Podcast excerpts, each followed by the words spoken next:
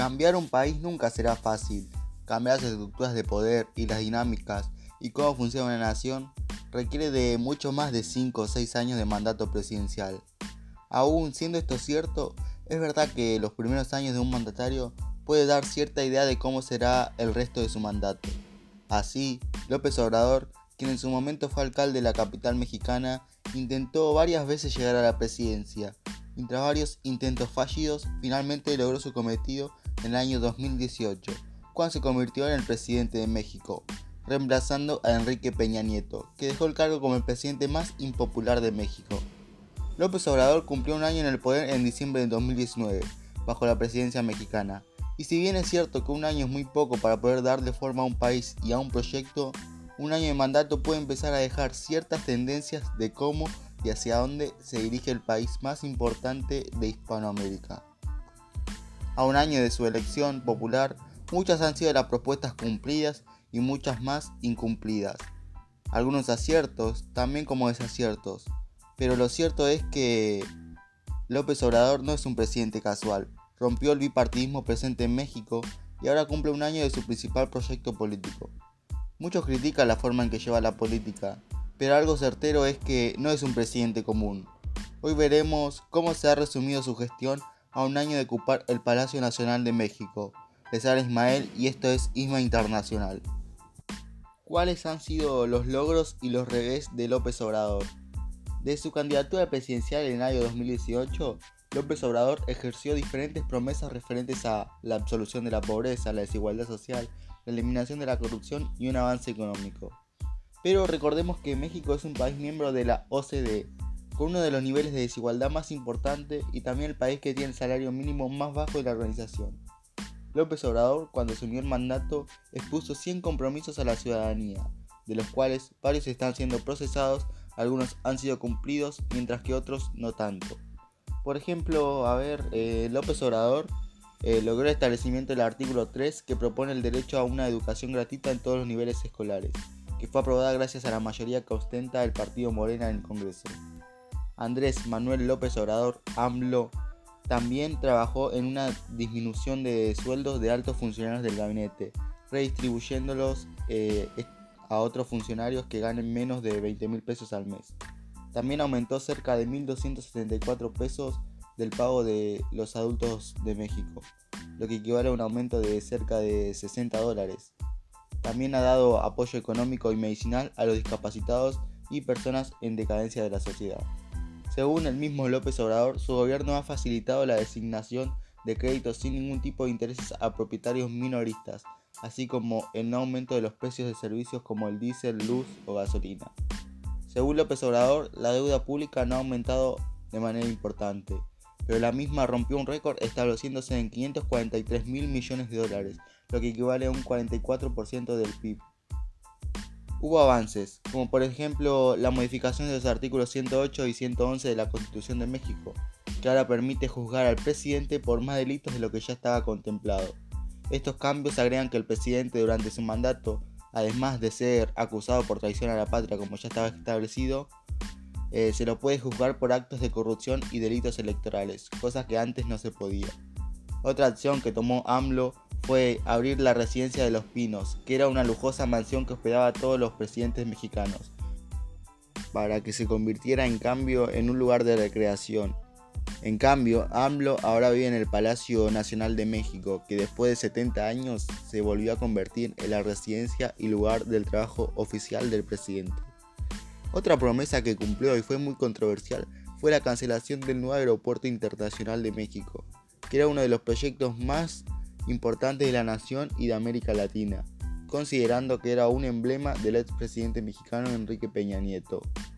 El, aeropuerto, si se inauguraba en el año 2024, iba a ser uno de los aeropuertos más grandes y con mayor tráfico del mundo, con una inversión que rozaba los 13 mil millones de dólares, de los cuales ya se habían invertido en ese momento cerca de 6 mil millones.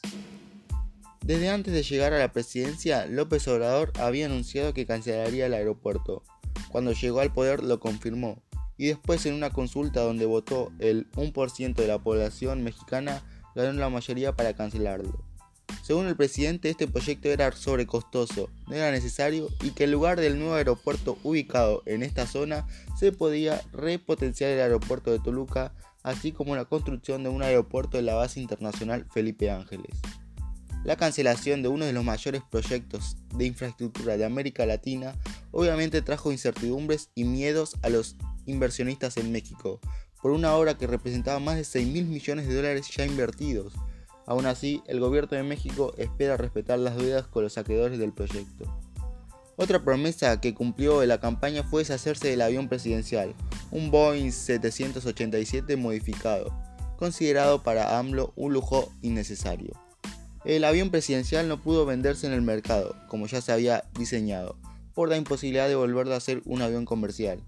Y para recuperar el dinero, AMLO propuso una gran rifa nacional para el avión presidencial, cuyo ticket costará entre 20 y 25 dólares, emitiendo más de 4 millones de boletos, para cubrir el costo del avión que representa entre 330 y 160 millones de dólares. Ahora AMLO se desplaza en aviones comerciales, bien visto para algunos, mientras que para otros es una complicación de seguridad cuando el presidente tiene que viajar en vuelos comerciales y sobre todo cuando tiene que hacer vuelos intercontinentales. Aún así, AMLO no cumplió muchas de las promesas que él mismo mantuvo, con el mantenimiento de los recintos infantiles de la Secretaría de Desarrollo Social, que ya fue eliminada, así como las becas inmediatas a estudiantes de primaria y secundaria que poseían bajos recursos. Tampoco cumplió su promesa de mantener en funcionamiento más de 100 universidades para el año 2019. La forma en la que también se comunica López Obrador ha sido ampliamente polinizada López Obrador hace uso cada día de su pública mañanera, que es una rueda de prensa diaria en donde el presidente responde a varios periodistas sobre distintos temas y aunque según el mismo presidente y el gobierno mexicano, estas mañaneras sirven para informar a la sociedad y son ampliamente populares, un reportaje de AJ en español que dejaré el link en la descripción muestra que evidentemente el presidente mexicano enfoca mucho más su atención a estos aspectos como tratar de desprestigiar a la prensa y no hace casi ni referencias a casos importantes como por ejemplo los problemas económicos que ahora enfrenta México, las minorías LGBT o la lucha contra el cambio climático.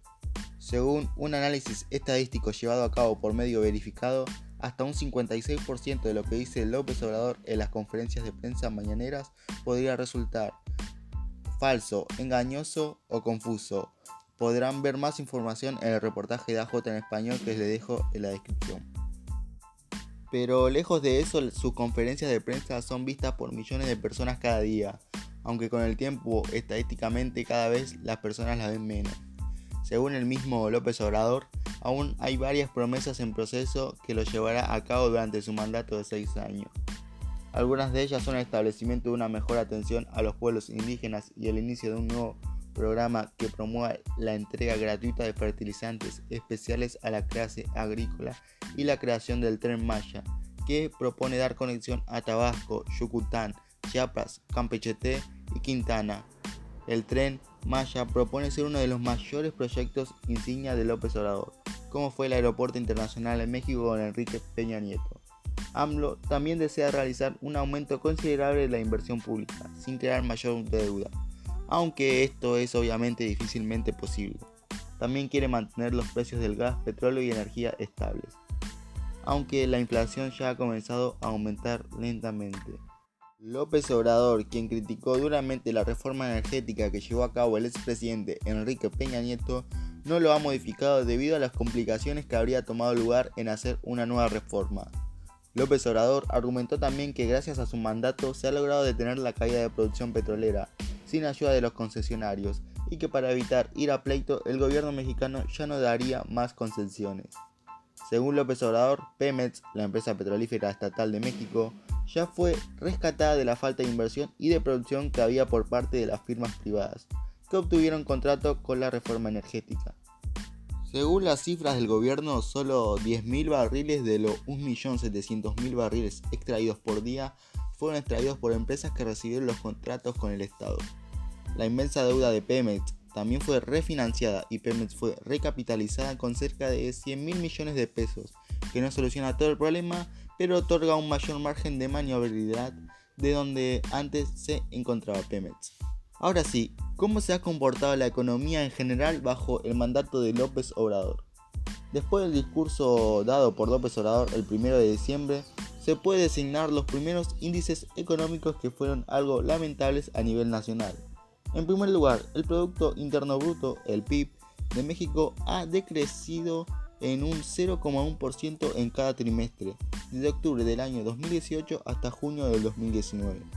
Pero desde ahí se quedó en un 0%, por lo que México en términos de crecimiento financiero se encuentra estancado en forma general.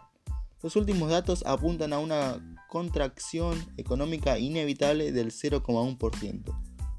Asimismo, el desempleo aumentó un 0,2%, ya que para el inicio de la gestión de AMLO, esta tasa a nivel nacional se encontraba en un 3,5% y ahora se sitúa en un 3,7%.